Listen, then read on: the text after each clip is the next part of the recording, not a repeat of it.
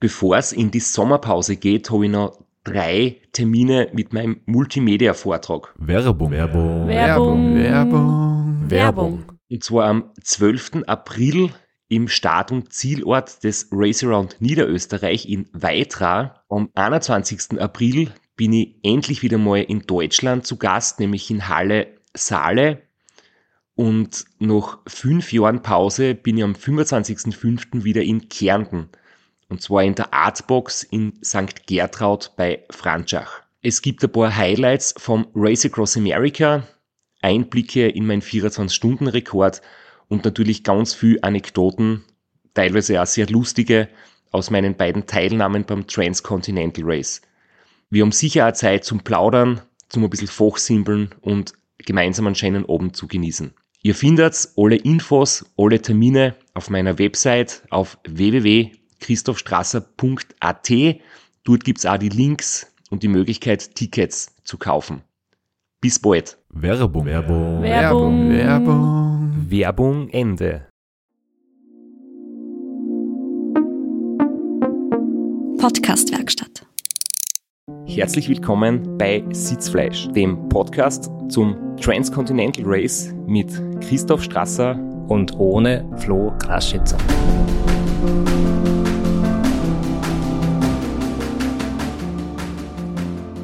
Der Flo ist nämlich heute nicht dabei. Er hat beruflich eine Verpflichtung, kann also heute nicht mit dabei sein.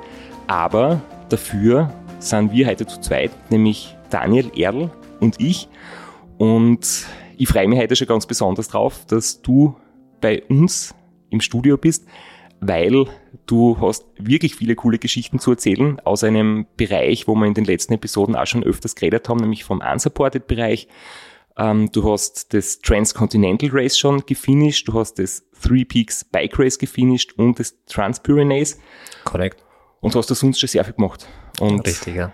lieber Daniel, super, dass du heute da bist und dass du gleich beim Intro die Pointe übernommen hast mit dem Flo. Sehr gerne. Jetzt würde ich gern beginnen. Ähm, eigentlich ist es in Flo seine Aufgabe, nämlich, ähm, dass du einfach bitte ein bisschen was erzählst von dir. Also, ähm, was du schon jetzt so die großen Dinge, die du gemacht hast, habe ich jetzt eh schon kurz erwähnt, aber wie bist du überhaupt so weit gekommen? Du hast ja das Transcontinental Race war dein erstes, das du gemacht hast. Das ist ja eigentlich auch so gleich ziemlich das Größte, was man machen kann. Ähm, wie ist es dazu gekommen? Du bist ja nicht dort das erste Mal aufs Radl gestiegen. Das ist ein bisschen längere Geschichte eigentlich. Ähm, mit Radfahren tue ich schon ziemlich lange. Mir hat vor vielen, vielen Jahren mal da die Reiselust gepackt und ich bin knappes Jahr mit dem Rad unterwegs gewesen. Bin von Wien nach Vladivostok gefahren und wieder zurück. War da zehn Monate unterwegs und habe da so richtig Blut geleckt am Radreisen. Darauf folgend gab es sehr viele Langstrecken Touristikausfahrten im, sehr häufig im Winter oder im Herbst. Immer von Wien aus, von Wien nach Athen, nach Thessaloniki, nach Neapel, nach Lemberg, nach Odessa. Das waren immer so Runden von Wien weg. Und irgendwann ist einmal die Idee geboren, man könnte das Ganze auch ein bisschen sportlicher und kompetitiver angehen. Das Transcontinental war schon bei mir seit Jahren ein bisschen im Hinterkopf. Freunde von mir wollten es vor vielen, vielen Jahren mal starten als Paar. Der eine hat aber leider einen Unfall gehabt kurz vorher und konnte dann nicht mehr mit, mitfahren. Grundsätzlich war es aber sehr, sehr weit entfernt, das Transcontinental. Für mich allerdings hat es sich dann spontan ergeben, habe mich beworben und habe dann lustigerweise auch gerade bei der Zielankunft, als wir in Thessaloniki im Winter angekommen sind, die Nachricht bekommen, ich habe das okay, ich darf starten. Die Freude war wirklich groß. Ein sehr unbekanntes Thema natürlich, unsupported Rennen. Ich war bis dahin schon sehr erfahren eigentlich in, in Anführungszeichen unsupported Reisen. Das Rennen an sich war da ganz ein neues Feld. Und das hat natürlich auch bedeutet, sich im Training ein bisschen umzustellen. Also ein bisschen sich wirklich vorzubereiten, mal bewusst längere Fahrten zu machen. Aber mein Zugang zum ersten Transcontinental für mich war jetzt nicht unbedingt mit der Wahnsinnszeit zu finishen. Es war schon immer noch der Hintergedanke, mich selbst ein bisschen zu testen, einmal quer durch Europa zu fahren, das war ein großer Reiz. Was total schön war, dass mein Transcontinental, eben das letzte, letztjährige, das ist jetzt schon drei Jahre zurück eigentlich. Das war 2019, ja, bevor die Genau. Absagenflut über uns hereinbrochen ist. Ist ein bisschen verrückt, jetzt über das letzte TCA zu sprechen, wenn es doch schon drei Jahre zurückliegt. Aber was sehr speziell war, dieses TCA ist in entgegengesetzte Richtung gestartet worden, von Bulgarien nach äh, Frankreich. Und ich fahre zum Beispiel irrsinnig gerne in Osteuropa mit dem Rad. Das war ein richtiges Geschenk für mich. Äh, viele andere haben sich ein bisschen gesorgt, quasi in dem, in Anführungszeichen, schlechter infrastrukturell ausgestatteten Regionen zu starten. Ich habe mich total drauf gefreut. Jetzt hast du gleich eine super Überleitung geliefert, weil ich möchte auch noch gerne erzählen, wie wir uns kennengelernt haben. Ähm, wir haben gemeinsame Freunde in der, in der Radsportszene und als ich da halt so beim, beim Trainieren mit, mit meinen äh, Kumpels äh, ein bisschen erzählt habe, ja, ich, ich überlege, ob ich vielleicht dieses Transcontinental Race fahren möchte, ähm, ist sofort ähm, der Tipp gekommen, ich soll mich doch an dich wenden. an den Daniel Erdl, der, der ist ein super netter Kerl, der ist richtig gut am Rad und der hat die Erfahrung, der hat diese Dinge schon gemacht und ist sehr viel unterwegs. Und ich habe mir dann auch deine Webseite durchgelesen, für die kann ich wirklich ähm, Werbung machen und da sieht man gleich an der Website-Adresse, wo dein Zugang ist zu dem Ganzen. Das ist nämlich rennradwandern.wordpress.com. Und da beschreibst du sehr viel von deinen Touren. Und das Besondere ist, du machst es wirklich so mehr oder weniger live. Ähm, ich habe im ersten Moment gedacht, okay, du hast einen Beistrich vergessen, du hast einen kleinen Tippfehler, da ist in der Autokorrektur passiert. Und du hast dann aber mir erklärt, warum das passiert. Ja, mein Anliegen ist eigentlich, diese Tagesberichte wirklich live äh, zu, schrei zu schreiben. Schreiben ist jetzt aber ein bisschen übertrieben, weil ganz oft wird es einfach diktiert. Einfach deswegen, weil ganz spät am Abend ich nicht mehr in der Lage bin, ins äh, Smartphone zu tippen und dann wird das über Spracheingabe, ähm, ich sage immer so, irgendwo in China dann übersetzt und dann passieren halt so kleine Fehler. Aber mein Ansatz ist immer der, wirklich jeden Abend äh, live dem Publikum zu Hause einen kleinen Bericht abliefern zu können. Das hilft mir aber auch sehr viel vom Tag zu verarbeiten und äh, den Titel, den ich quasi für meine Blogseite gewählt hatte, das Rennrad Wandern, das ist einmal aus einer sehr schönen gemeinsamen Ausfahrt entstanden, ähm, als man, äh, ich glaube, es war Richtung Dresden unterwegs gewesen, Entschuldigung, Richtung Sarajevo sind wir gefahren äh, und wie so oft in einem bisschen holprigen Waldweg gelandet, der dann noch dazu sehr steil war. Äh, und einer von uns war eben dann mit Rennradschuhen auch unterwegs. Und dann haben wir gesagt, gut, das ist das Rennrad Wandern. Quasi wirklich der, die Mischung aus der Wanderung und dem Rennradfahren. Und darum geht's mir persönlich auch. Also ich bin zwar schon sehr gerne auf der Straße unterwegs, aber ich liebe es auch, auf wirklich abgelegenen Wegen zu fahren. Und daher kommt auch die Idee des Rennradwanderns. Nachdem ich mir eben diesen äh, Blog und ganz viele von deinen Beiträgen über das Transcontinental Race durchgelesen habe, habe ich dann einmal ein E-Mail geschrieben und ähm, dir erzählt, dass ich da gerade ein bisschen ein Dilemma habe, nämlich dass ich heuer überlege, ein Rennen zu fahren und ich habe zwei Favoriten gehabt, nämlich das Nordcape 4000 und das Transcontinental. Und ähm, was halt für mich vorher für das Nordcape gesprochen hat, war eine fixe Route. Das heißt, ich muss mich nicht kümmern um die Routenplanung. Und es geht eher flach in den Norden. Und ich mag mh, Strecken oder ich bin besser auf Strecken, die nicht so bergig sind. Und mir ist es halt vorgekommen, es ist vielleicht sicherer, in den Norden raufzufahren. Erstens oben weniger Verkehr, dünn besiedelt in Skandinavien. Und zweitens ist halt jetzt gerade leider Gottes immer noch ähm, das Thema in der Ukraine sehr, sehr präsent. Und ich denke mal, die Länder, wo wir beim Transcontinental durchkommen, nämlich äh, zum Beispiel Rumänien, das ist direkt der Nachbar von der Ukraine. Und ich habe dir das dann immer geschrieben, dass ich mir bisschen vielleicht Sorgen macht, dass das äh, problematisch sein könnte, dass dort vielleicht Menschen unterwegs sind, die auf der Flucht sind oder die irgendwie die Auswirkungen aus diesem Krieg im Nachbarland merken und dass ich mich dann vielleicht dort nicht wohlfühle oder dass es vielleicht auch unsicher ist. Und generell hat man wahrscheinlich fälschlicherweise irgendwie den Eindruck, dass es da in Osteuropa vielleicht einfach nicht so fein ist zum Radlfahren. Und erstens äh, vielleicht mehr Verkehr, schwerer Verkehr, die Autos vielleicht nicht so gut beieinander. Irgendwie haben diese Länder schlechtes Image. Ich bin ja draufgekommen, es gibt nie Tourismuswerbungen für Rumänien und Bulgarien. Die haben einfach irgendwie äh, ein schlechtes Marketing im Vergleich zu den klassischen Urlaubsländern wie Italien, Spanien und, und Kroatien. Da glaubt man immer, dass dort alles super ist und im, im ehemaligen Ostblock glaubt man vielleicht, dass es dort nicht super ist. Und du hast mir dann zurückgeschrieben und das hat mich wirklich, ähm, ich sage mal, hat mir geholfen, mich zu entscheiden. Das hat mich sehr überzeugt und du hast wirklich auch halt erwähnt, dass in diesen östlichen Ländern es dir eigentlich am allerbesten gefällt und du hast es auch ja, begründet, warum das dort so ist. Also gerade fürs, fürs Radwandern, fürs, Rad, fürs Rennradfahren, für längere Touren ist für mich jetzt Osteuropa, Südosteuropa eine Traumdestination. Es gibt natürlich schlechte Straßen. Es gibt natürlich Schnellstraßen mit viel Verkehr.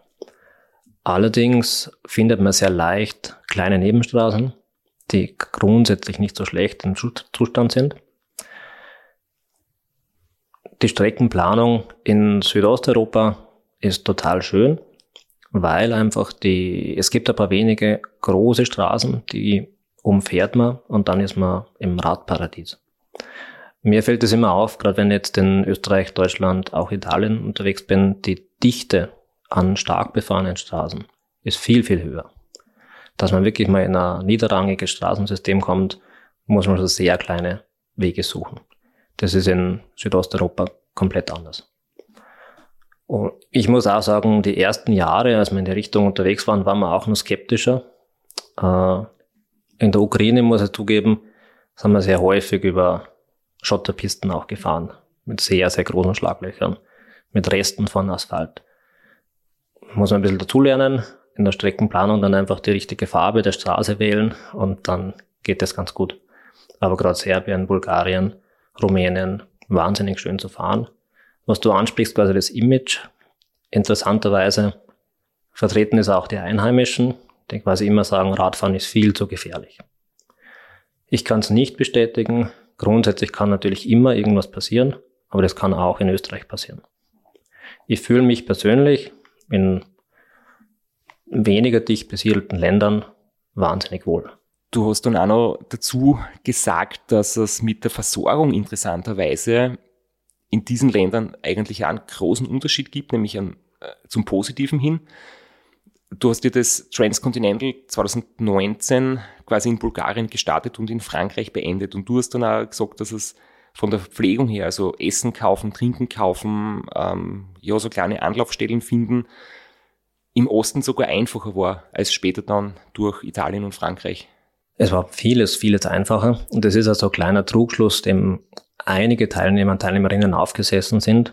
Ähm, schlussendlich ist es eigentlich so gewesen, ähm, Bulgarien, Serbien, ähm, teilweise auch Bosnien, Kroatien haben wahnsinnig viel kleine Läden, die in Dörfern teilweise sogar 24 Stunden, sieben Tage die Woche geöffnet haben. Im Gegenzug dazu, Italien hat oft den Nachteil, dass auf Tankstellen kaum äh, mehr als Öl und Zündkerzen zu kaufen ist und noch viel schlimmer dann in Frankreich. Als wir durch Frankreich gefahren sind, war das auch die Haupturlaubszeit. Da war quasi überhaupt nichts mehr los. Da waren Geschäfte zugesperrt, da waren Gasthäuser zu. Ähm, da sind wir wirklich Stunden entlang gefahren und haben nichts mehr zu kaufen gefunden. Und das ist dann in Serbien, Bulgarien war das komplett anders. Fast in jedem Dorf haben wir was bekommen. Ich muss ein bisschen korrigieren. Natürlich gibt es auch Dörfer, wo es gar nichts gibt. Das sind einfach die kleinen Siedlungen. Aber immer dort, wo Straßenkreuzungen sind, wo größere Straßen auf kleinere treffen, steht meistens irgendwo ein kleiner Kiosk. Da sitzt jemand drinnen, Tag und Nacht. Das ist das einzige Geschäft, das sie haben. Und da kannst du jederzeit einkaufen. Und der große Vorteil, muss man ganz offen sagen, die Geschäfte sind klein, aber dafür kriegt man alles, was man braucht, sofort. Und in Frankreich in einen großen Supermarkt zu gehen, wo man schon fast eine Landkarte braucht, bis man findet, wo man hin will, ist jetzt für die Rennsituation nicht ideal. Mir ist das auch nämlich aufgefallen, wie ich dann jetzt äh, in Rumänien gewesen bin, ein paar Tage zum Trainieren. Man kommt über die Grenze und das Erste, was man sieht, ist am Straßenrand überall äh, Obst und, und Honig und Weinstände, äh, wo halt wirklich so die Bauern aus der Region oder die Einheimischen ähm, das einfach verkaufen. Und du kannst quasi alle paar Kilometer irgendwo stehen bleiben und du kriegst zumindest einmal ähm, die Basics für, für unterwegs. Du wirst jetzt keinen ähm, Sportriegel finden oder keinen Proteinriegel, aber das braucht man nicht. Du findest zumindest ähm, so viel ähm, und das wirklich äh, mit freundlichen Leuten, die bei mir war es so, ich habe jetzt da, natürlich haben sie dort keine Kartenzahlung nehmen können und ich habe noch kein Geld umgewechselt in die einheimische Währung, aber sie haben dann halt hm, mit ein bisschen Bauch jetzt auch ein paar Münzen Euros genommen. Also man kommt dann irgendwie dort wirklich sehr schnell zu, zu ja, Verpflegung. Das hat mich wirklich auch, das war der erste Eindruck, wo ich gesagt hey, das ist eigentlich echt cool. Ja, da muss ich zugeben, durch die doch schon einige Ausflüge in die Regionen war mir das schon bewusst. Und ich habe mir auch deswegen darauf gefreut, weil es einfach ein total schönes Land, schöne Länder zu bereisen sind mit einer guten Versorgung. Äh, ich war nur wirklich überrascht, wie schlecht dann Italien und Frankreich ausgestattet waren und wie schwer es war, da wirklich sich gut äh, wieder aufzufüllen. Ja, ich glaube, das kennen auch viele. Wenn in Italien halt Mittagspause ist, dann ist wirklich alles zu. Dann ist dort nichts offen. Da ist wirklich so und die Mittagspause ist gefühlt den ganzen Tag. Je nachdem, äh, wie der Tankwart gerade drauf ist oder wie der Verkäufer gerade drauf ist. So ist es, ja. Jetzt muss ich nämlich kurz zurückhaken. Du hast vorher gesagt, warum deine Website Rennrad erwandern hast, weil du diese Geschichte gegeben hat mit einem ähm, Rennradschuh, der dann ein bisschen ein Problem war bei dieser Ausfahrt, bei dieser Tour. Und wir zwar sind heute schon vor allem da Radfahren gewesen.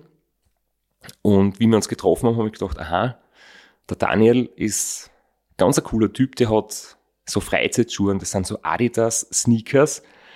Und ich habe mir gedacht, okay, du wirst jetzt dann umziehen, bevor wir starten. Und bist dann aber aufs Rennrad gestiegen, hast eingeklickt und bist mit die Adidas Sneakers gefahren und ich mir gedacht, was ist da jetzt passiert? Ähm, und ich frage dich ja deswegen, weil zum Beispiel die Schuhwahl ist ja bei, bei solchen Rennen oft wirklich entscheidend, weil es Passagen geben kann, wo es ein bisschen Offroad ist, wo man Schotter hat, wo man vielleicht das Radl schirmen muss. Und da ist natürlich clever, wenn man Schuhe hat, die nicht unbedingt eine harte Carbon-Sohlen haben, wo man keinen Grip hat. Ähm, bitte erklär kurz, was mit deinen coolen Adidas-Schuhe los ist. ja, also der von dir angesprochene äh, Sneaker ist jetzt ein neues Modell von Adidas, wo den den Samba quasi überarbeitet haben zu einem Velo Samba, der jetzt optisch dem traditionellen Samba sehr ähnlich ist, mit der sehr steifen Sohle und mit SPD-Pedalen. Ich fahre den total gerne einfach jetzt in der Stadt und bei, wenn ich einen kleinen Ausflug mache, zwei Tage wo bin, brauche ich kein zweites Paar Schuhe mitnehmen. Ist aber nicht die Schuhwahl, die ich tätigen würde, wenn ich zum Beispiel das Transcontinental nochmal fahren würde. Fürs Transcontinental habe ich selber mich schon für einen Mountainbike-Schuh entschieden.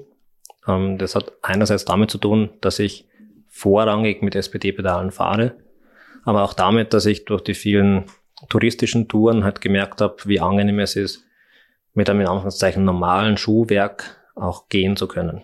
Und natürlich, das Transcontinental ist dafür bekannt, dass es immer wieder sehr technisch anspruchsvolle äh, Parcourspassagen gibt, die in der Regel wahnsinnig schlechten Untergrund haben.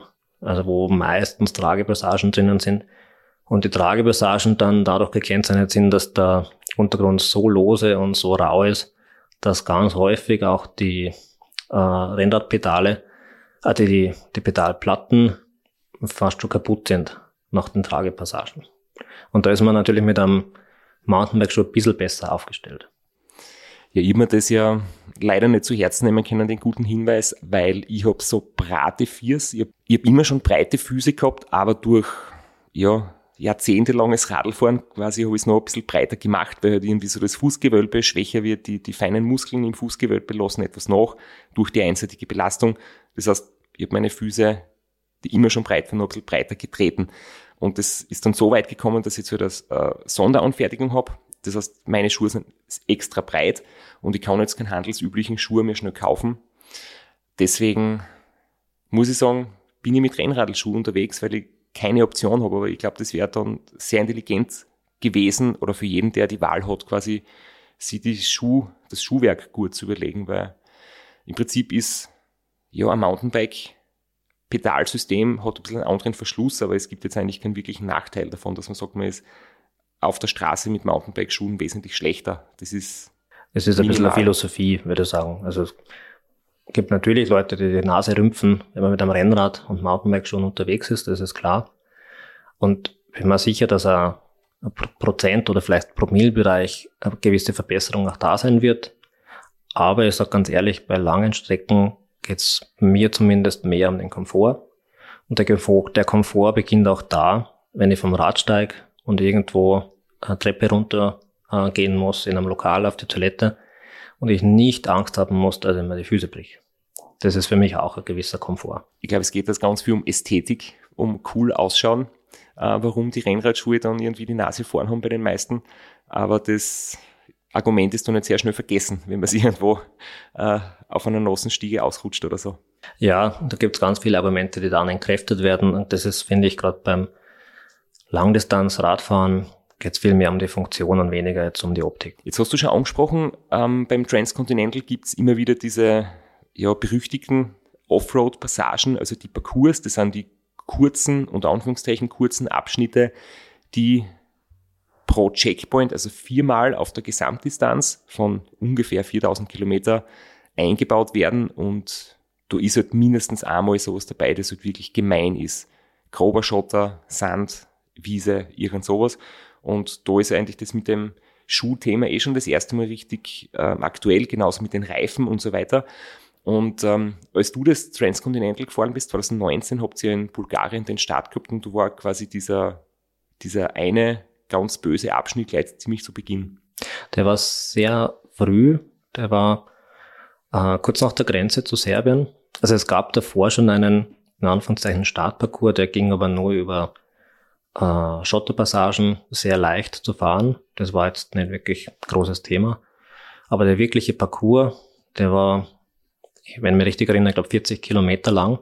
Es ging doch steil bergauf und äh, der Untergrund ist konstant schlechter geworden. Und ähm, als wir dann den Checkpoint, also den höchsten Punkt des Parcours er erreicht hatten, das war so ein Sendepunkt, da war es wirklich schon zum Schieben und zum Tragen.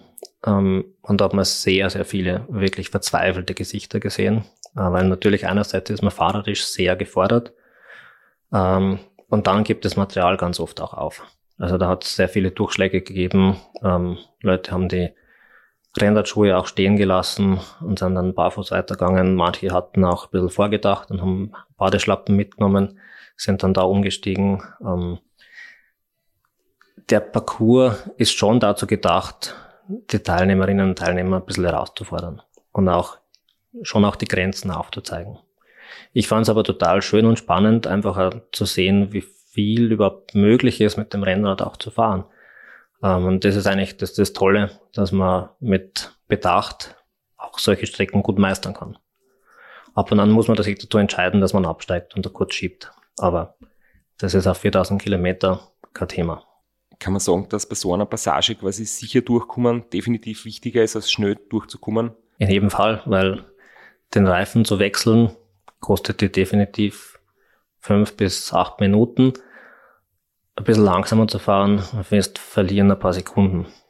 Äh, Worum es aber eher geht, es ist einfach ein, ein Knick in der Psyche, wenn du stehen bleiben musst und äh, einen Defekt beheben, äh, also wenn du einfach ein bisschen langsamer fährst. Ich bin ja sehr froh, dass ich mir diese Passage schon angeschaut habe, bevor das Rennen heuer losgeht, weil hätte ich das nicht gesehen vorher und ich komme bei mir wird es so sein, dass das am Ende des Rennens ist, also wahrscheinlich so am vorletzten Tag oder so. Und da habe ich wahrscheinlich je nach Routenplanung 3500 Kilometer in den Beinen. Man ist vielleicht nicht mehr so beweglich. Wenn man absteigt, ist man vielleicht ein bisschen, bisschen schwach auf den Beinen. Vielleicht ist schon irgendein Knieschmerz da, vielleicht ist schon irgendein Zeh eingeschlafen, vielleicht ist schon irgendwie die Muskulatur schon ein bisschen steif oder so. Und äh, dann ist das halt mit, mit Absteigen, mit Ausbalancieren, mit immer wieder Ausklicken, mit Radelschieben und Tragen für mich, glaube ich, wahnsinnig nervig, weil für mich gibt es grundsätzlich äh, bei allen Rennen, die ich bisher gemacht habe, nichts Schlimmeres, als wenn die Streckenbeschreibung nicht stimmt. Wenn zum Beispiel es alles auf schöner Straße, aber es steht im Roadbook, letzter Anstieg des Rennens, danach leicht bergab bis ins Ziel und plötzlich kommen noch, wenn es nur 100 Höhenmeter sind, und ich bin schon so drauf eingestellt und rechne nicht damit. Und das macht mich einfach rasend und krantig und schlecht gelaunt. Und im Endeffekt ist es völlig wurscht, es ist für alle gleich. Aber ich tue mir dann auch wirklich schwer, dass ich da drüber stehe, dass ich da gelassen und entspannt bleibe. Da muss ich sicher noch sehr viel in meiner Einstellung ähm, arbeiten, aber deswegen war ich froh, dass ich eben diese Parcours-Passage schon gesehen habe, dass ich weiß, was mich da erwartet. Aber es ist schön, wie du es beschreibst, weil ich glaube, genau darum geht. Es geht genau darum, dass du in dem Moment wütend wirst äh, und dich ärgerst über den oder diejenige, die sich diesen Parcours ausgedacht haben. ich bin ähm, jetzt schon wütend, wenn ich nur dran denke, warum muss man das machen? Warum kann man nicht äh, fünf Kilometer Luftlinie entfernt diese wunderschöne Poststraßen? Da können wir in zwei Monaten drüber reden, weil nachher wirst du sagen, war eigentlich total schön. Werbung. Werbung. Werbung. Werbung. Werbung. Flo, bist du auch schon so aufgeregt, wenn du an den April denkst? Jedenfalls. Äh, wenn du das gleiche meinst wie ich, dann bin ich schon sehr voller freudiger Erwartung. Voriges Jahr haben wir erstmals einen Live-Podcast gehabt und weil das einfach so ein super schöner Abend war, werden wir das wiederholen. Und zwar dieses Mal im Zuge des Neusiedlersee Radmarathons in Mörbisch. Ja, und zwar werden wir uns am Freitag, dem 19.04.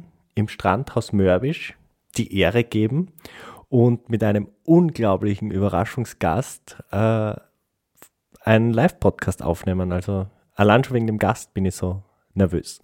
Ich hoffe, dass du nicht dich ins Publikum setzt äh, und zuhören wirst, aber ich muss sagen, der, der Gast ist wirklich grandios und ich würde sagen, wir hören einfach einmal, was er zu dem Ganzen sagt.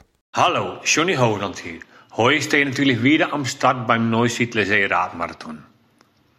Immer ein Highlight des Jahres. Nebenbei bin ich all live beim Podcast beim Neusiedler Radmarathon. Es wird mich natürlich riesig freuen, wenn ihr live dabei seid und dass wir vielleicht kurz über ein paar Höhepunkte aus meiner Karriere reden können. Sehen wir uns dann. Wer die legendäre Stimme noch nicht erkannt hat, das war Johnny Hogerland, legendärer Fahrradprofi und Pensionsbetreiber in Kärnten. ja, und noch unter anderem dreimaliger Teilnahme oder Finish bei der Tour de France, jetzt auch im, in der Radmarathon-Szene sehr erfolgreich und sehr umtriebig. Und ja, wir freuen uns sehr, dass wir mit ihm äh, den Abend gestalten können. Und natürlich haben wir auch was zu gewinnen. Und zwar gibt es für zwei Personen jeweils ein Ticket und einen Startplatz für entweder Zeitfahren oder Radmarathon. Zeitfahren ist am Samstag, Radmarathon am Sonntag. Das heißt, es sind zwei Tickets, zwei Startplätze und gewinnen tun die, die folgende Frage richtig beantworten. Wie viele Tage ist Johnny Hogerland bei der Tour de France 2011 im rot-weiß gepunkteten Bergtrikot unterwegs gewesen? Schickt uns eine E-Mail an sitzfleisch.christophstrasser.at wir freuen uns auf eure Teilnahme, wir freuen uns auf äh, den Live-Podcast im Strandhaus und vor allem auf unsere Teilnahme, weil wir beide haben auch eine Startnummer und werden Samstag beim Zeitfahren dabei sein. Ja, und werden uns wieder mal mit den Besten der Szene messen. Du wahrscheinlich ein bisschen kompetitiver als ich, aber ich freue mich immer wieder, wenn ich mir aufs Zeitfahrrad setzen kann heuer bin ich ohne Scheibe am Start, weil du meine Scheibe ja verkauft hast. Vielleicht können wir nur in der Leihgeschäft einfällen. Werbung. Werbung. Werbung. Werbung. Werbung Ende. Das Schöne ist die, die Parcours sind ja ganz, ganz selten äh, im Vorfeld zu, in Anführungszeichen, besichtigen. Vieles bei der Streckenplanung versucht man über Google Street View oder Satellitenbilder sich zumindest ein Bild zu machen. Und zumindest die Offroad-Parcours, da gibt's ganz wenig Datenmaterial dazu. Vielleicht findet man mal ein Foto von einem Wanderer oder einen kleinen Eintrag vielleicht in einem Blog, aber dass man sich wirklich ein Bild machen kann, wie diese Anstiege wirklich ausschauen, es hat schon ein System, dass man das auch nicht weiß. Eine gewisse Überraschung soll auch dabei sein. Ich kann es nicht garantieren, aber ich bin mir sicher, dass da auch abseits dieser Parcours ein paar Stücke begegnen werden, wo plötzlich auch irgendwas zum Absteigen, zum Schieben sein wird. Weil die Streckenplanung halt dann eine kleine Abkürzung nimmt durch den Wald mit ein paar Stufen. Aber um das geht ja auch. Für dich war dieser Parcours ähm, recht zu Beginn, aber es war schon, nachdem du das erste Mal geschlafen hast. Und es wäre irgendwie cool, wenn du jetzt einfach so ein bisschen das Rennen erzählst, wie es vom Startweg gelaufen ist, so wie deine Strategie war mit mit den Pausen, wie viel hast du passiert, wo hast du passiert und ja, wie ist es so einfach äh, zu Beginn einmal ins, ins Laufen kommen, das Ganze? Ich habe es ja zu Beginn schon angesprochen gehabt, ähm, mein Zugang fürs Transcontinental war ja definitiv nicht zu gewinnen. Er war auch nicht in einer fabelhaft schnellen Zeit zu fahren. Der Zugang war wirklich die Karenzzeit plus einem Tag zu nutzen. Ich glaube, 15 Tage sind die Karenzzeit. Und ich wollte eigentlich in 14 Tagen ankommen. Einfach um noch ein bisschen Reserven zu haben. Dann kann man sich im Vorfeld grundsätzlich mal durchkalkulieren, wie viel Kilometer am Tag muss man circa fahren, um das Ganze schaffen zu können in der Karenzzeit. Und da war ich immer ein bisschen drüber. Das wusste ich auch, das ist machbar. Das hatte eben dann zur Folge, dass ich mir schon Tagesetappen vorgenommen hatte ähm, und auch immer im Hinterkopf hatte, wenn möglich, ein Hotel zu finden. Weil es für mich schon auch ein, im ersten Moment noch ein bequemes Rennen ging. Also ich wollte viel erleben, ich wollte viel sehen. Ich hatte nicht das Ziel, jetzt da fast zwei Wochen ohne Pause durchzufahren. Und da habe ich natürlich sehr viel jetzt auch auf die Erfahrung der vorherigen vielen Jahre Radreisen zurückgegriffen und habe gewusst, eine erholsame Nacht in einem Hotelbett gibt irrsinnig viel Energie. Ein Frühstück, auch wenn es um vier in der Früh ist, gibt auch viel Energie. Eine frische Dusche ist wahnsinnig gut, auch für die körperliche Hygiene. Das ist auch ein Thema. Dein Podcast heißt das Sitzfleisch. Ähm, frisch geduscht äh, ins Bett zu gehen und vielleicht auch die Radhose waschen zu können.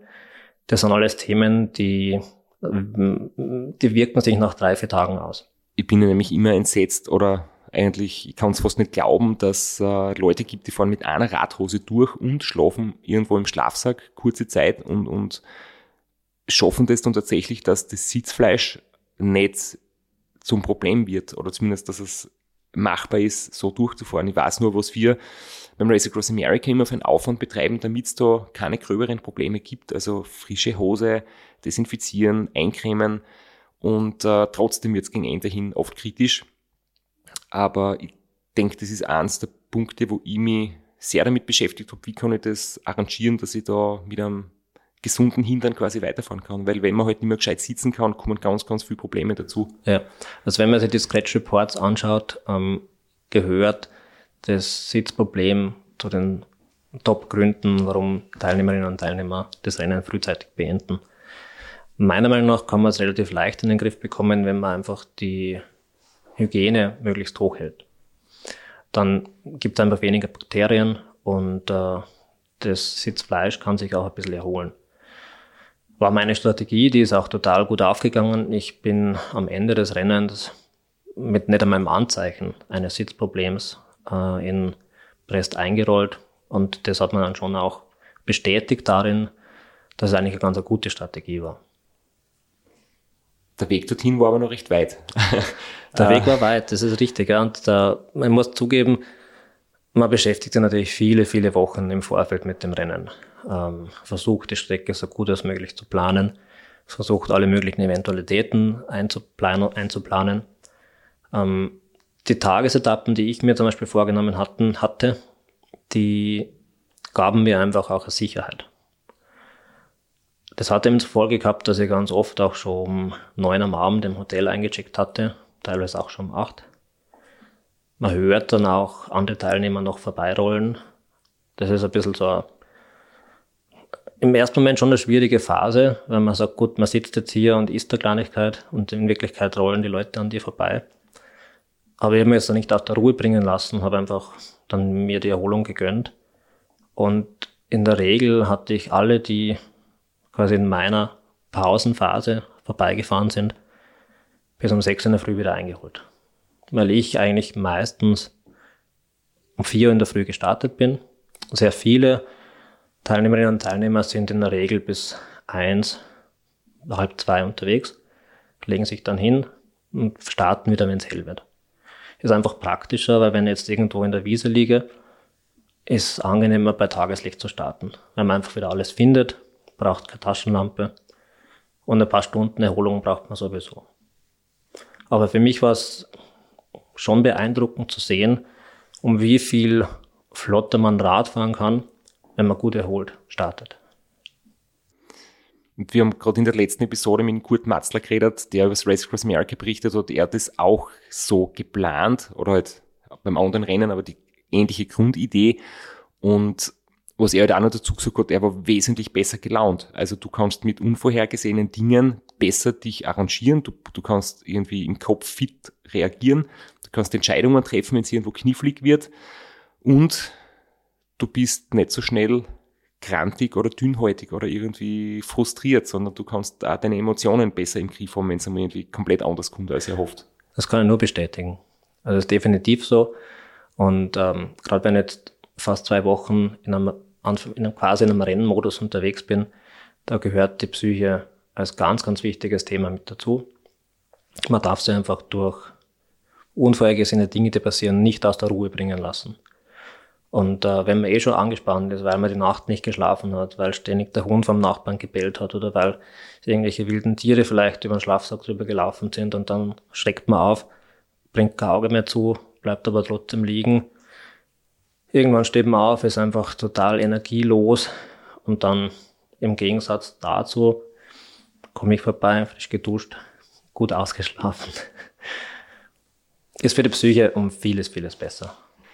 Glaubst du, wäre die Strategie, die es beim Ram manchmal gibt, auch anwendbar bei dem Rennen, ähm, tagsüber zu schlafen, wo man vielleicht die Hitze hat? Und das ist dann eh das nächste Thema eigentlich, weil ähm, bei deinem Rennen war es ja extrem heiß, dass es so richtige Hitzewelle geben. Noch dazu, gerade in den südlichen, östlichen Ländern war es sehr heiß, sprich, deine ersten Tage waren wirklich unangenehm.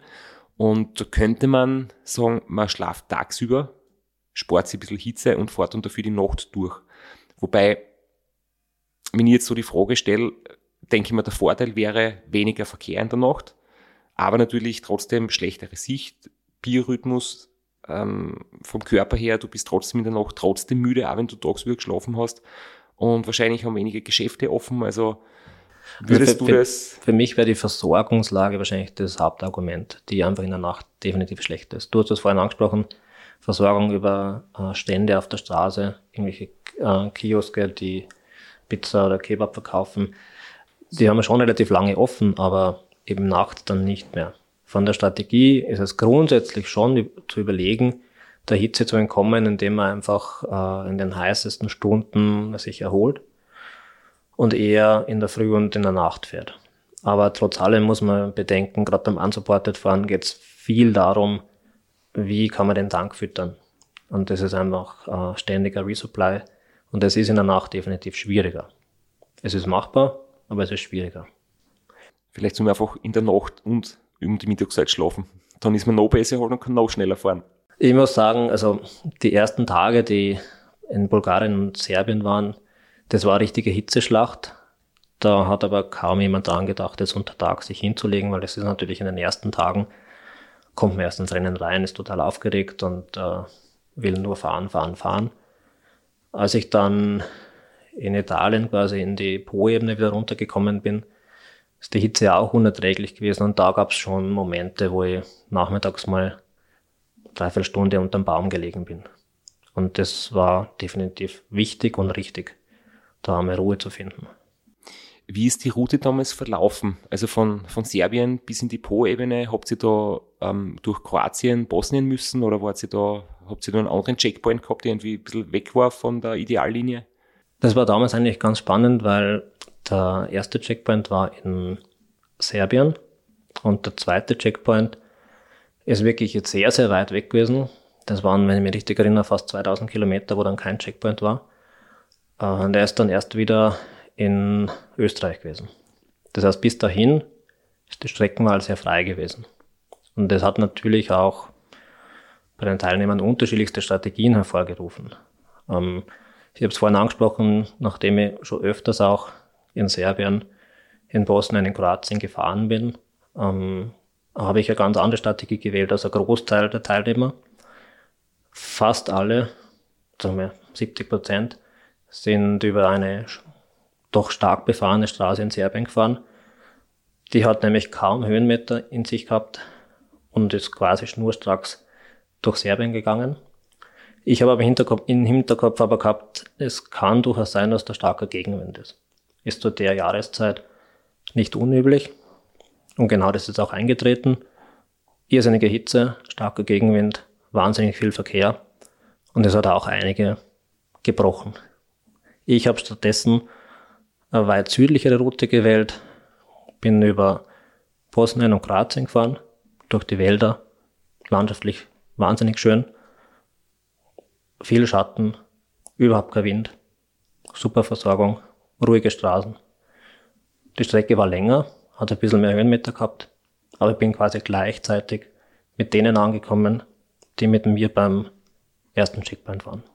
Jetzt bin ich ganz egoistisch und frag die oder erzähl dir, dass wir heuer ähm, einen Checkpoint haben in den in Südtirol am Gavia Pass und der nächste ist in Montenegro. Und da ist es äh, vielleicht irgendwie ähnlich, dass wir ähm, die Routenwahl, das ist ein recht langer Abschnitt und, und das war in, in älteren Ausgaben, hat es auch schon mal eine ähnliche Konstellation gegeben.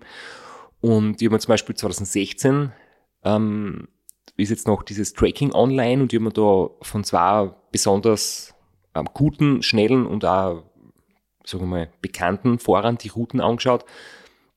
Es war der James Hayden, der dann später zweimal gewonnen hat und es war in diesem Jahr der Christoph Allergert oder Allergard, ein Belgier, der dieses Jahr gewonnen hat und insgesamt dreimal, also wirklich Top-Top-Fahrer. Und wir haben komplett unterschiedliche Routen gewählt gehabt. Der James ist äh, Richtung Kroatien in den Süden gefahren, Zeit an der Küste, dann ins Landesinnere, hat deutlich mehr Höhenmeter, 3000 Höhenmeter mehr, ist aber um über 100 Kilometer kürzer.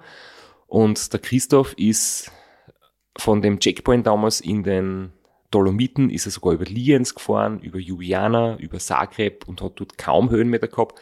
Aber es war eine, ich glaube, eine Hauptverkehrsader, das muss fürchterlich gewesen sein. Mittlerweile ist diese Strecke auch verboten. Es gibt ja ein paar wenige Straßen über ganz Europa verteilt, die man quasi nicht fahren darf, aus Sicherheitsgründen. Das finde ich ja gut so. Damals war es offensichtlich noch erlaubt und sie haben irgendwie diesen Abschnitt in sehr ähnlicher Zeit absolviert. Aber da sieht man einfach, du kannst wirklich hunderte Kilometer Luftlinie entfernt fahren und hast womöglich äh, dir damit einen Vorteil oder Nachteil eingetreten je nachdem, wie clever du bist und ob du vielleicht dann alles Glück hast, dass der Plan aufgeht. Also Glück ist, ist natürlich auch ein Thema, was mitspielt. Ähm, Personen, die das Rennen über Computer verfolgen, beim Dot-Watchen, die diskutieren natürlich auch irrsinnig viel darüber, äh, ist die Routenwahl jetzt intelligent oder nicht. Und dann gibt es oft so Ausreißer, wo man sagt, wo fährt der oder die jetzt hin. Ähm, und über Tage wird das verfolgt und irgendwann kommt man drauf, ah, eigentlich eine coole Route, weil ist jetzt einen halben Tag vor den anderen. Als Teilnehmer glaubt man natürlich immer, jeder fährt die Strecke, die man selber fährt, weil das gefühlt die beste Strecke ist. Ähm, das muss man allerdings auch lernen, dann zugestehen, dass wenn jemand woanders ist, dass man nicht drüber nachdenkt, dass es dort nicht besser wäre. Du hast der Strecke überlegt, es hat Sinn, ähm, das ist für dich die beste und die richtige Strecke.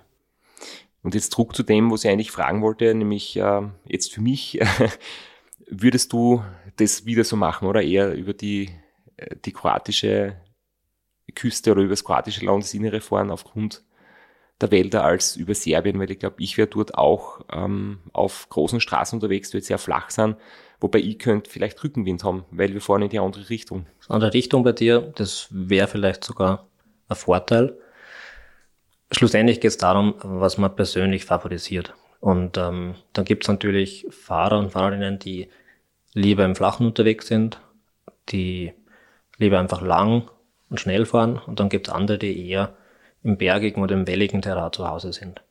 Ich persönlich bin sehr gerne im welligen Terrain zu Hause, weil es einfach weit mehr Abwechslung bietet. Und ähm, da sind wir wieder bei der Psyche. Mir tut es nicht gut, 400 Kilometer im Flachen zu fahren. Ohne Kurve, ohne Erhöhung. Dann wähle ich lieber 1000, 2000 Höhenmeter mehr. Das heißt auch immer 2000 Höhenmeter gehen bergab. Das kommt dazu. Und wenn es wirklich nur flach ist, ist es wirklich nur flach. Ja, das ist richtig. Ähm, die Tristesse auf langen, flachen Geraden, die kann schon erdrückend werden. Das ist definitiv so. Die kann sehr erdrückend werden und da kann man sich ja ganz schnell in so einen Gedankenstrudel rein verlieren ähm, dass es einem am Anfang nicht mehr gut geht. Und dann setzt die dann setzt plötzlich ein, dass der Magen nicht mehr mitspielt. Dann kann man nichts mehr essen, dann kann man nichts mehr trinken und dann stimmt der Energiepegel nicht mehr. Also die Psyche ist wahnsinnig wichtig und was für mich am wichtigsten ist, ist das Wohlfühlen, ist der Komfort. Und wenn ich mich in einer schönen Landschaft wiederfinde, fühle ich mich definitiv wohler als auf einer flachen, stark befahrenen Straße.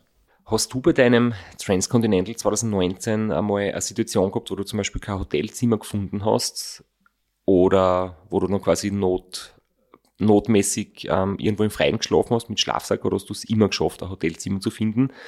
Weil das nämlich für mich ja so eine Frage ist, wo ich denke, ähm, klappt es wirklich immer? Man hört es oft und ich kann mir es nur noch nicht ganz vorstellen, dass du in jedem Land quasi immer spontan etwas findest, wo wirklich ein Zimmer frei ist und der quasi zu diesen Uhrzeiten dann auch noch so kurzfristig quasi dir ein Zimmer geben können. Also ich muss sagen, bei mir hat es schon funktioniert. Ich hatte nicht immer ein Hotelzimmer. Gegen Ende des Rennens habe ich auf die Hotelübernachtungen auch verzichtet. Aber immer dann, wenn ich Hotelübernachtung wollte, habe ich eine bekommen. Ich habe mir das sehr oft im Vorfeld schon überlegt, wo könnten Hotels sein. Das, ich habe es vorhin angesprochen, die Tages Tagesetappen, die ich mir vorgenommen hatte. Da habe ich mal so circa einplanen können, 50 Kilometer vorher, nachher, wie schaut die Lage aus. Und wenn ich zum Beispiel gesehen habe, nach dem Ort kommt jetzt die nächsten 100 Kilometer einfach kein Hotel, dann habe ich auch den Ort gewählt und bin nicht weitergefahren.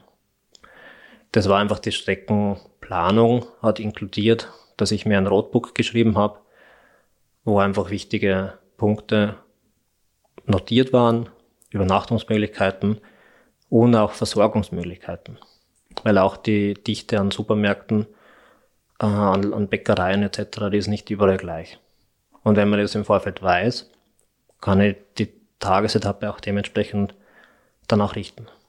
Das heißt, man kauft sich dann ein Zimtschnecken mehr beim letzten Bäcker, bevor es in die, in die Zone geht, wo dann äh, die große Leere entsteht. Da wird teilweise schon intensivst aufgefüllt. Äh, ich bin auch immer mit einer Musette unterwegs und die wird teilweise auch in den Supermärkten prall gefüllt und dann über Stunden geleert. Nochmal zu erwähnen ist, glaube ich, ganz interessant, dass eben die Hotelbuchungen im Vorfeld nicht gemacht werden dürfen. Das ist du wirklich ausdrücklich nicht erlaubt. Das heißt, du musst quasi am Tag dir das Hotel für den Abend erst, erst checken oder buchen oder eben unterwegs sozusagen ähm, auf deine Notizen zurückgreifen, die du vor dem Rennen quasi machen kannst, deine Favoriten rausschreiben, aber es ist nicht möglich, im Gegensatz wie zum Beispiel beim Ram, wie wir letztes Mal gehört haben, dass du schon vorab alle Buchungen fixierst. Das geht Nein. nicht. Es ist ja nicht empfehlenswert, wirklich alles zu fixieren, weil so viel Unerwartetes auch passieren kann. Ich habe schon viele Unterkunftsmöglichkeiten mir im Vorfeld angeschaut und gewusst, da kann ich häufig über Booking auch unterwegs mich einbuchen. Teilweise ging das aber auch nicht und dann habe ich schon gewusst, ich muss einfach vor Ort schauen. Ich habe auf Google zum Beispiel gesehen, auf, auf Google Maps, da gibt es im Ort zwei Hotels und da gehe ich einfach hin. Und das funktioniert. Im konkreten Fall war es allerdings so, dass diese beiden Hotels geschlossen waren, es aber trotzdem ein Privatzimmer gab, direkt daneben, mit ein bisschen plaudern, wird man sofort einquartiert. Das geht auch immer recht schnell. Ich habe schon sehr oft die Geschichte gehört oder gelesen, dass bei solchen Rennen Leute, wenn sie quasi kein Hotelzimmer wollen oder finden oder quasi irgendwo draußen schlafen, dass dann Bankfoyers sehr beliebt sind, weil die halt immer irgendwie aufgehen, äh, wenn du Bankomatkarten mit dabei hast und die hat man natürlich dabei. Und da drinnen ist es irgendwie windgeschützt, regengeschützt, trocken und eine gewisse Sicherheit hat man auch. Und ich denke mir immer, wie, wie geht das? Ich meine, ein Bankfoyer, du kannst nicht einfach einigen und pennen, da ist eine Überwachungskamera drinnen, kommt da nicht jemand und, und sagt, hey, bitte auf Wiederschauen, das wollen wir nicht oder so. Ähm, die Frage ist berechtigt. So? Die Frage ist berechtigt, kann man überhaupt pennen? Ähm, beim unsupported Rennmodus gibt es durchaus verrückteste Übernachtungsmöglichkeiten, wo jeder sagen würde, du kannst auf keinen Fall dort übernachten. Aber zum Thema Bankfoyer kann ich eine ganz lustige Geschichte erzählen. Ähm, das war während des äh, damals auch 2019 ausgetragenen äh, Transpyrenees, das erstmalig ausgetragen wurde gab es eine total witzige Geschichte kurz vor Ende. Es ist ein Teilnehmer gewesen, der in den Top 3 unterwegs war. Äh, es war strömender Regen nachts und er hat sich dann kurz in der Bankfoyer geflüchtet, äh, dort ein paar Stunden gerastet und ist dann gegen zwei in der Nacht, wenn ich mich richtig erinnere, äh, in der Unterhose bekleidet aus dem Foyer rausgegangen. Hat gesehen, dass der Himmel aufgeklärt hat, dass wieder trocken ist und gesagt, gut, fährt weiter, dreht sich um, das Bankfoyer ist zu. Die Kreditkarte, Bankomatkarte natürlich drinnen, sein ganzes Rad, alles ist drinnen, er steht nur mit der Unterhose draußen zwei Uhr nachts äh, und muss jetzt versuchen, jemanden zu finden, der ihm das Foyer aufmacht. Es ist nach kurzer Zeit dann eine Dame vorbeigekommen, die den Hund spazieren geführt hat. Die hat sich eher äh, gefürchtet, ob seines Anblicks. Schlussendlich ist dann die Polizei gekommen, hat ihm dann das Foyer wieder mit der Karte aufgemacht. Er war ein bisschen in Erklärungsnot, aber ist er nach ein paar Minuten dann weitergefahren. Aber er hat wirklich mal das die Nerven kurz weggeworfen, weil eigentlich eine Top-Platzierung jetzt definitiv in Gefahr war. Ja, das ist ein Ausnahmefall, aber grundsätzlich sind die Bankfoyers sehr willkommene Möglichkeiten, trocken und geschützt ähm, übernachten zu können. Ähm, geschützt auch deswegen, es gibt Überwachungskameras, es ist eigentlich ein, immer ein beleuchteter, ein hell beleuchteter Ort. Und die wenigen Kunden, die das Bankfoyer betreten, um Geld abzuheben, die rümpfen vielleicht gut die Nase, aber gehen dann wieder und lassen in Ruhe schlafen. Und das ist dann eher schwierig, auf irgendeinem Hauptplatz auf der Bank zu schlafen, wo nebenbei irgendwie schwindelige Geschäfte gedreht werden mitten in der Nacht oder Jugendliche in Partylaune sind. Da wünscht man sich dann oft ein ruhiges, windgeschütztes Bankfoyer. Hat er dann seine Top-Platzierung damit verloren und hat dafür einen Bausparvertrag mitgenommen als, als Entschädigung, dass er sagt, okay, tut mir leid, dass ich die Bank missbrauche, dafür unterschreibe ich da. Nein, er hat sehr gut gefinisht. Okay, sehr gut. Das heißt, man kann sich auf seinen Notizzettel schreiben, ähm, wenn man aus dem Bankfoyer rausgeht, um das Wetter zu prüfen, ähm, die Bankomatkarte in die Unterhosen stecken oder am Körper tragen. Bankomatkarte immer am Körper tragen. Großartig.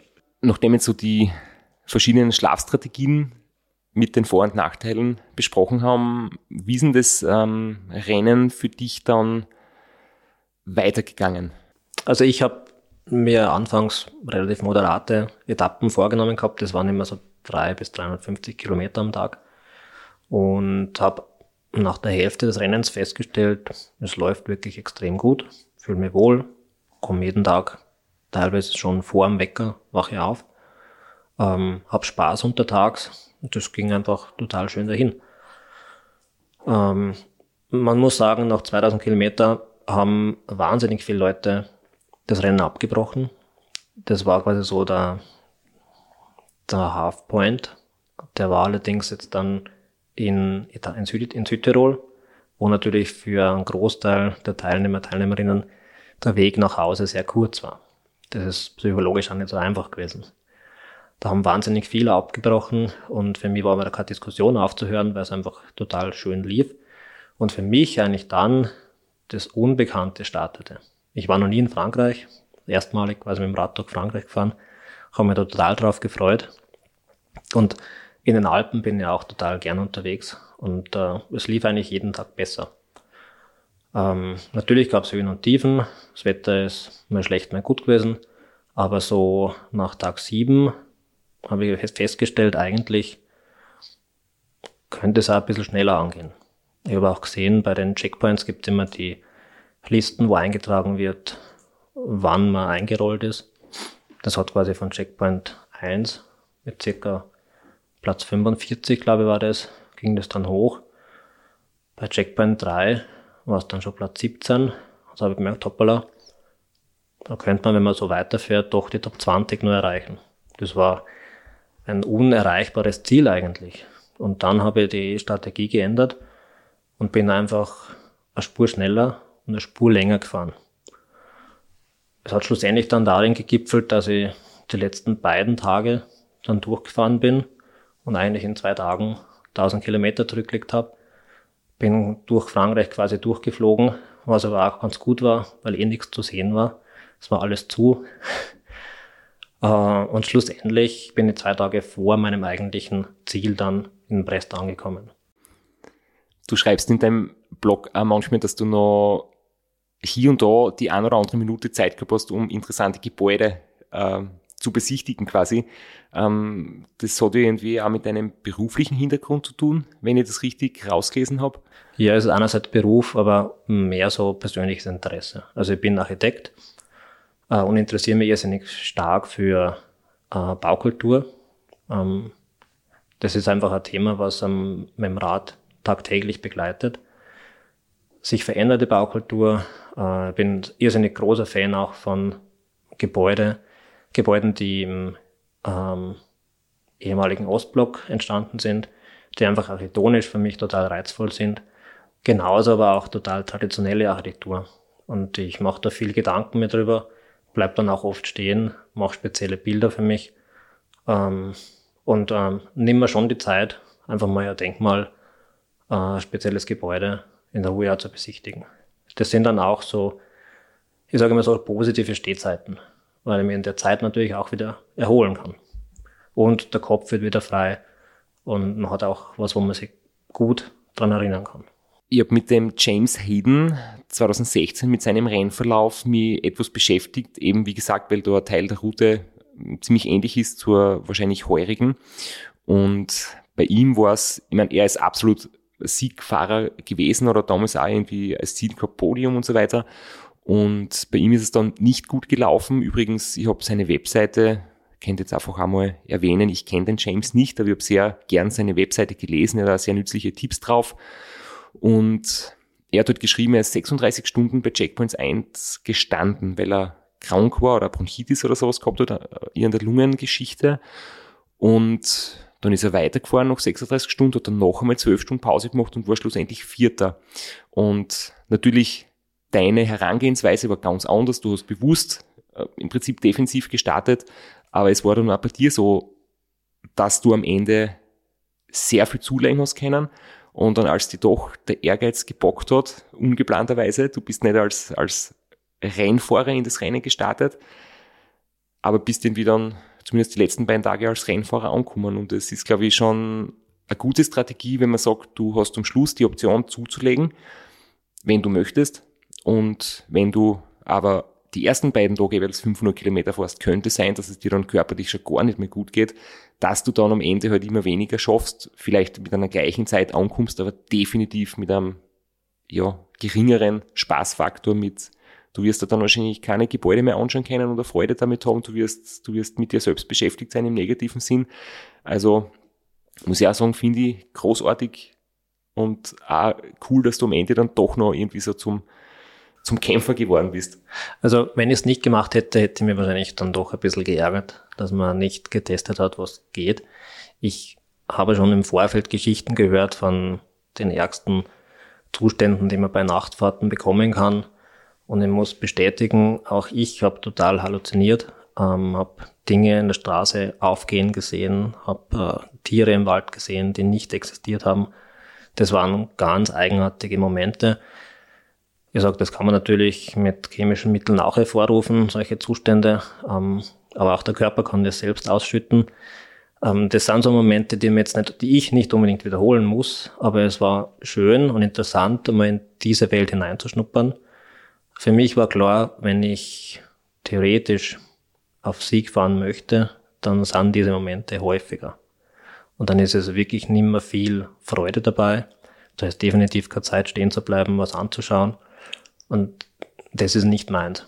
Also ich trete eine Reise an, auch wenn es kompetitiv ist, schon mit dem Hintergedanken, ich will für mich, aber auch für Leute, die nicht teilnehmen können, die ich über meinen Blog dann mit informieren kann, denen will ich auch was erzählen können. Und wenn ich quasi jetzt drei, vier Tage durchfahre, dann weiß ich selber nicht mehr, was ich erlebt habe. Ich finde es trotzdem wahnsinnig spannend, dass du auch sagst, du bist die letzten beiden Nächte sehr viel in der Nacht gefahren und hast auch schon diese Phänomene gehabt, dass man Dinge sieht, die nicht da sind, dass das äh, Gehirn irgendwie so leicht zu halluzinieren beginnt, obwohl du nicht schon über Tage hinweg Schlafentzug quasi ähm, erzeugt hast, sondern das ist echt interessant, dass durch die Dauerbelastung auch körperlich, obwohl du geschlafen hast die ersten Tage, dann quasi ein, zwei Nächte reichen, um mental dann völlig daneben zu sein. Das ist ähm, nämlich auch vom Sicherheitsgedanken her nicht unwichtig, ne? weil natürlich ist in der Nacht vielleicht weniger Verkehr und äh, du bist gut beleuchtet, man sieht dich. Tagsüber kann es eher passieren, dass man dich nicht sieht im Verkehr, wenn viel los ist, aber du musst da Herr der Lage sein. Absolut. Und, und gut steuern. Ich muss sagen, ich, da gab es schon Momente, wo ich nicht mehr Herr der Lage war. Da gab es einmal eine Situation bei der Abfahrt, wo ich wirklich eine absolute Vollbremsung hingelegt habe, weil ich gedacht habe, vor mir ist ein vier Meter tiefes Loch. Äh, und dann habe ich erst gemerkt, da ist überhaupt nichts. Und sowas, wenn passiert und es ist Verkehr, das kann tödlich enden. Und äh, das war der Moment, wo ich dann auch im nächsten Ort versucht habe, mich auf der Bank mal 20 Minuten hinzulegen. Dann ist er viel besser weitergegangen. Aber das sind so Situationen, die sollte man nicht herausfordern. Das kann mal passieren. Das ist nachts durchaus möglich. Aber ideal ist es nicht. Ich glaube, der Körper ist da hochintelligent. Der schickt da diese Botenstoffe aus, um dich selbst auch zu schützen. Und äh, natürlich kann man ein bisschen kitzeln und ein bisschen herausfordern. Aber trotzdem bin ich der Meinung, man muss drauf hören. Und man muss auch nachgeben können. Und irgendwann mal sagen, jetzt ist Schluss, ich lege mich hin, nach einer Stunde fahre ich weiter. Was ist dann für dich schlussendlich an finnischer Zeit rauskommen und welche Platzierung? Ist jetzt natürlich schon interessant für mich. Platzierung ist äh, ein anderes Thema. Ich bin als 13. ins Ziel gekommen. Ich bin dann als 14. gewertet worden. Das hatte mit Zeitstrafen zu tun, die sehr, sehr viele Leute im letztjährigen dieses Jahr quasi bekommen haben. Das sind Zeitstrafen, weil man zum Beispiel auf einer Schnellstraße unterwegs war. Ähm, oder weil man einen Tunnel durchfahren hat, der nicht durchfahren werden hätte sollen. Äh, aber schlussendlich bin ich nach, ich glaube, es waren zwölf, zwölf Tage und sechs Stunden, bin ins Ziel gekommen. Das sind mehr als zwei Tage langsamer als die Siegerin, die Fiona Kolwinger, gebraucht hat. Und zwei Tage ist schon gewaltig. Das ist schon wirklich, wirklich viel Zeit. Wenn man sich das dann mal so vergegenwärtigt, die Fiona hat eben auf die zehn Tage wirklich jeden Tag 400 Kilometer gefahren. Das muss man erst einmal runterbiegen können. Ähm, ich bin trotzdem hoch zufrieden gewesen. Es war eine wahnsinnig schöne Erfahrung. Es war ein tolles Abenteuer. Es war eine super Gelegenheit, einmal hineinzuschnuppern ins unsupported Rennen. Äh, ich habe gesehen, es funktioniert. Ähm, man kann sowohl das genießen, aber auch in einem Rennmodus sein. Ähm, es ist jetzt aber nicht der Gedanke aufgekommen, ich muss unbedingt das nächstes Mal wieder machen. Aber es war wirklich ein, ein toller Event, eine super Stimmung und eine bleibende Erinnerung. Kann sie jedem nur ans Herz legen und auch du wirst das wirklich genießen können, vor allem im Nachhinein. Ich hoffe, du hast recht. Bin mir wie, sicher. wir, wie wir das letzte Mal uns telefonisch zusammengeredet haben, hast du auch gesagt, du, das erste, was du gesagt hast, gratuliere zur Entscheidung, das TCA zu fahren. Ich hoffe, ich bin wirklich froh drüber. Ähm, ich sehe jetzt schon noch sehr viel an Vorbereitung von mir, aber es ist jetzt auch der Punkt erreicht, wo es schon irgendwie Spaß macht, also die gröbsten Brocken erledigt sind und jetzt so mit den Feinheiten kann man sie ja spielen und, und du ist dann, ähm, wenn irgendwas nicht hundertprozentig vorbereitet ist, dann ist halt der Abenteuerfaktor einfach da. Man kann sowieso nicht alles planen, deswegen ist es wahrscheinlich auch gut so, dass ein paar Fragezeichen am Start sind. Das äh, erhält den Abenteuerfaktor, dann ist es kein durchgetaktetes Projekt, sondern ein Abenteuer auf Zeit. Und ich glaube, das ist vielleicht äh, eine Bezeichnung, du kannst das vielleicht bestätigen oder aus der bessere Idee, wenn man sagt, Rennen kann man es natürlich nennen, aber es ist vielleicht ein Abenteuer mit Zeitnehmung. Und bei der Zeitnehmung braucht man vielleicht eher einen Kalender als eine Stoppuhr oder so. Am Ende stehen natürlich Tage, Minuten, Stunden dort, aber in Wirklichkeit geht es eigentlich darum, wer ist als erster angekommen und wer hat es geschafft. Und äh, das Schaffen ist das, was die Community auch ausmacht. Ähm, Im Ziel wird nicht darüber geredet, wie lange man wirklich unterwegs war. Da geht es eher darum, was hast du erlebt, welche lustigen Geschichten gibt es zu besprechen und wie geht's dir. Äh, in der Regel kann man eh nur die Leute ansprechen, die dann schon wieder ansprechbar sind, weil gezeichnet ist da jeder und jede im Ziel. Aber die Zeit macht es nicht aus. Es ist wirklich das Erlebnis. Natürlich ist irgendwer Erster, Zweiter, Dritter. Aber was zählt es?